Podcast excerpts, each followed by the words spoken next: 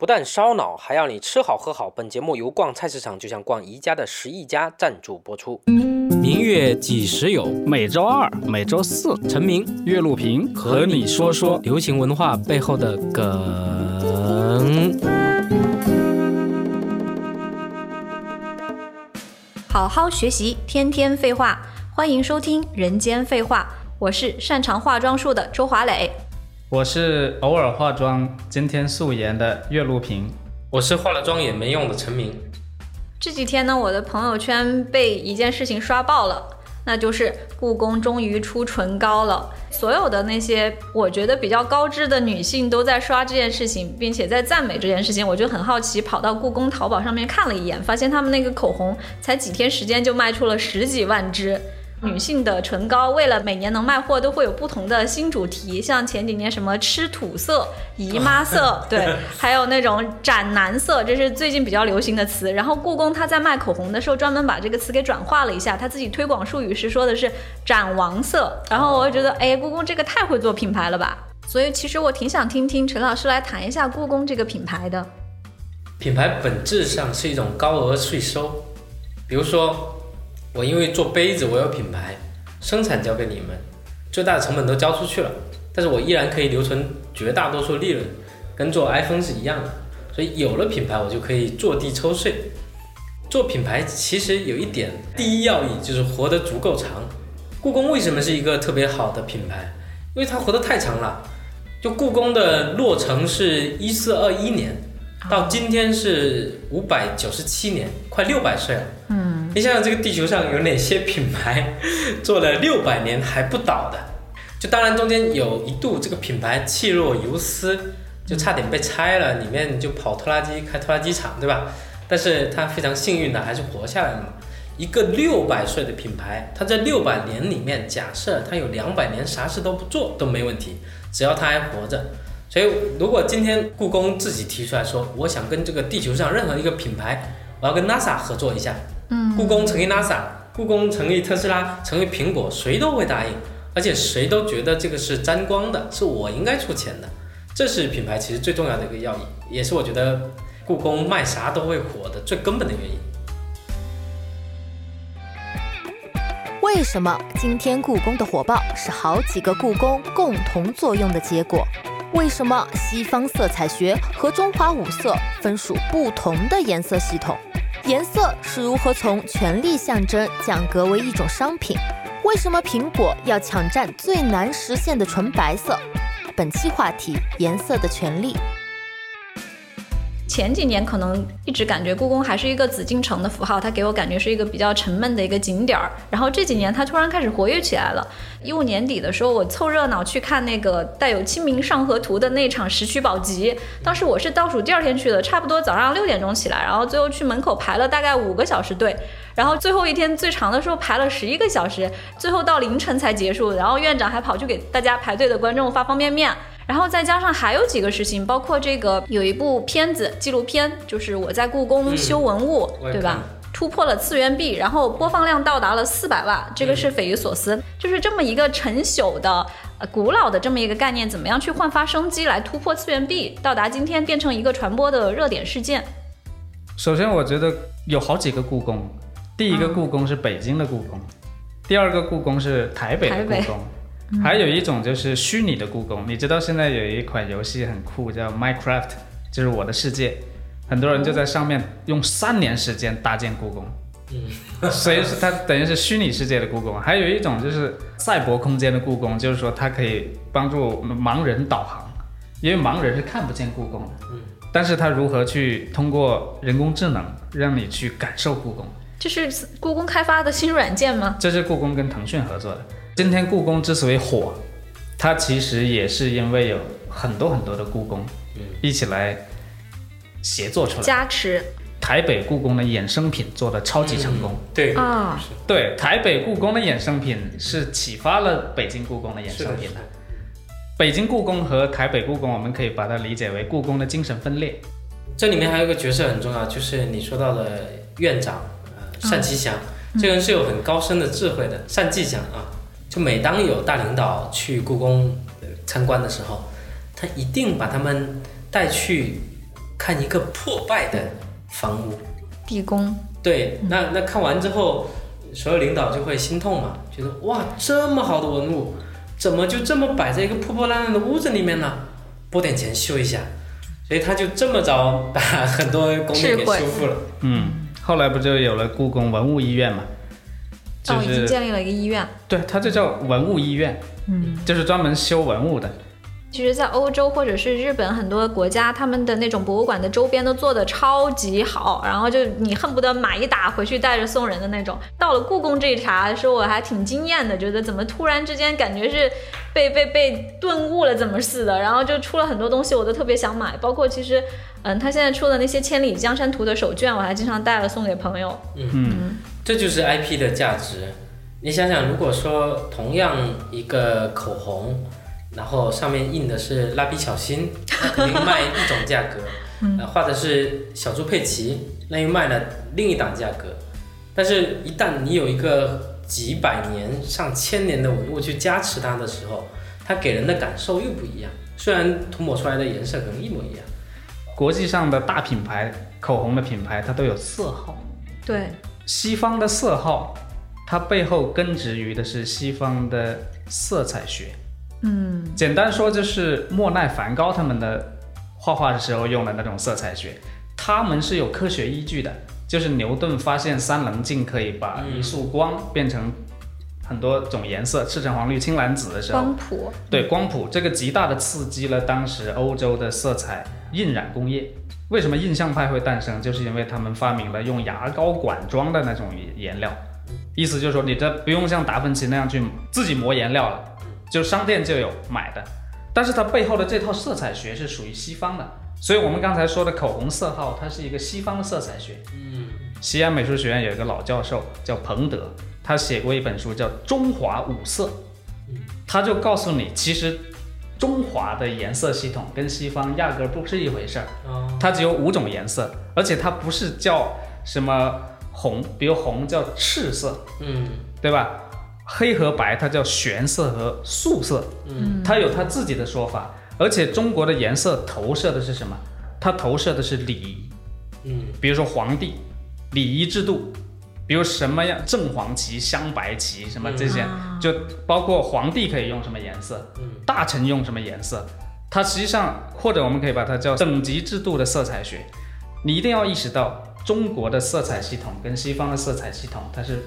两个完全不一样的物种，对，所以回过头来说，故宫口红，嗯，如果你拿西方的色号来框定故宫口红，那其实是一个非常尬的状态。对，实际上这是所以说，我觉得故宫口红它不是一个简单的品牌事件，它其实也是一个中国的审美正在复活的一个事件。它其实也是旧式的色彩伦理。借助现代的口红，实现了旧时王谢堂前燕，飞入寻常百姓家的这么一个过程。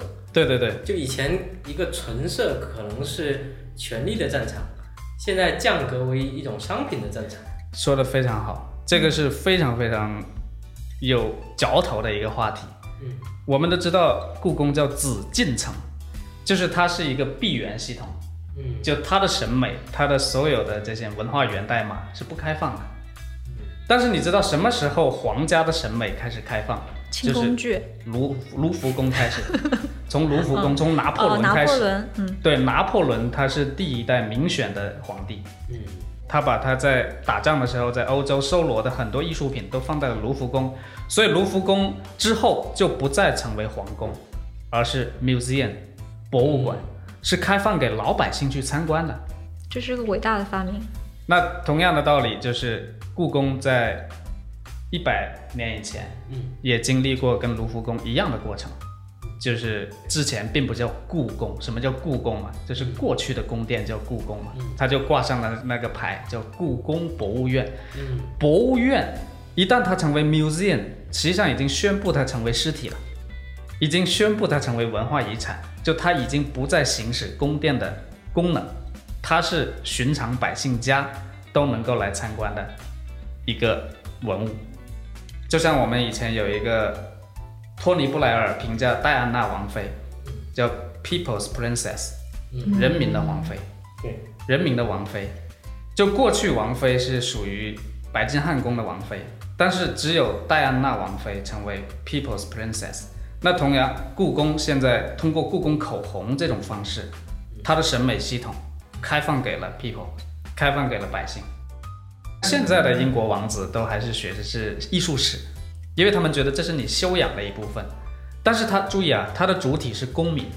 但是后来到了资本主义逻辑的时候，他就不是公民了，是消费者。消费者，customer 要的就不是修养了，要的是 comfortable，就是我得爽，我得漂亮。那么现在故宫也经历了这个过程，后宫的嫔妃她们都会要学习绘画，这些实际上是修养的一部分，它是不开放、不开源的。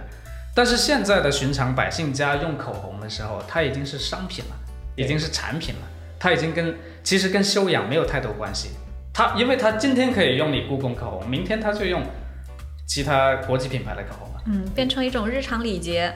对，原先对色彩的掌控者是国家，然后调配者也是国家，你接不接受是通过教育系统来灌输。那现在的色彩的掌控者是商家，你接不接受是靠广告来灌输。比如说可口可乐就占了大红色，它一定要做到的是，你一看那个颜色，当它配上白色的那个条条的时候，一瞥你就知道这个是可口可乐，而且瞬间让你联想到它的口感。这个在品牌里面有一套学问叫视觉锤嘛。那当时苹果在做它的各种产品的时候，去抢了一个大家觉得最难抢的色——白色。在它之前，电脑都是黑色的，因为黑色给人一种科技的冷酷感、先进感，而且它最重要的是成本比较节约，它好上漆、好上色。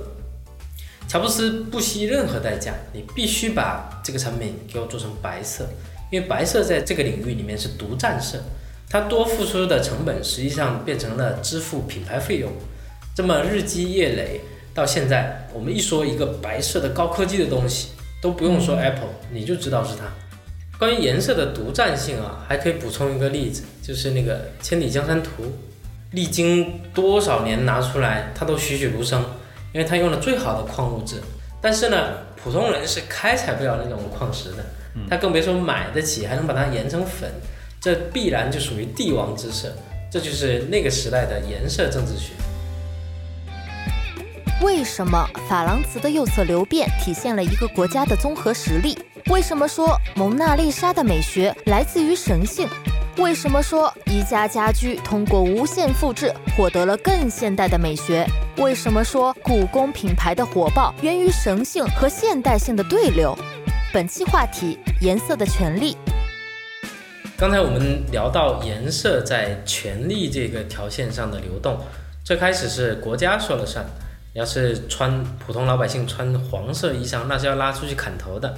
后来是商家说了算，就大家都在抢夺心智里面这些颜色，最后就是老百姓说了算，我的嘴唇我要涂什么口红是我来决定的，或者至少也是这个时尚圈来界定的。颜色的流动还有另外一个条线，就是这种地理维度上的迁徙。比如说，中国最早其实是没有青花瓷的，中国的瓷器是白瓷，最好的标准是洁白如玉。那后来是因为中亚那边传进了一种矿物质，使得我们调出了、生产出了青花瓷。这个就特别像老岳刚才讲的，这种西方的色号和故宫的意象结合起来之后，它就生成了一种爆款商品。在明朝的时候，中国的陶瓷就相当于今天的 iPhone。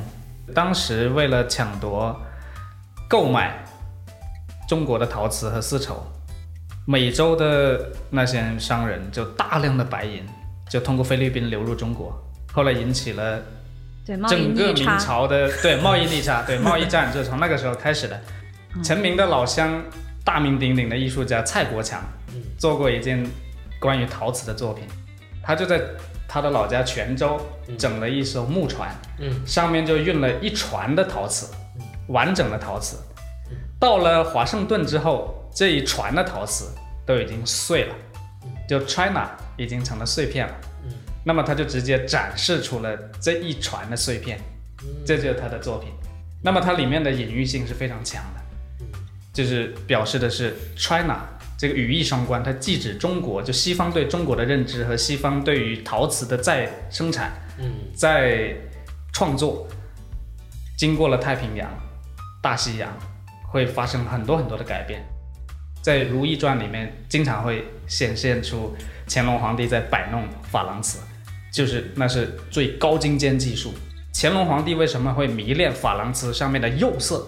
就它放进炉子之前和放进炉子之后，它的釉色的变化流变是你不可控的，那是一种自然生成的东西，就是非常巧夺天工的。为什么叫天工？它不是人工，它是天工和人工的混合体。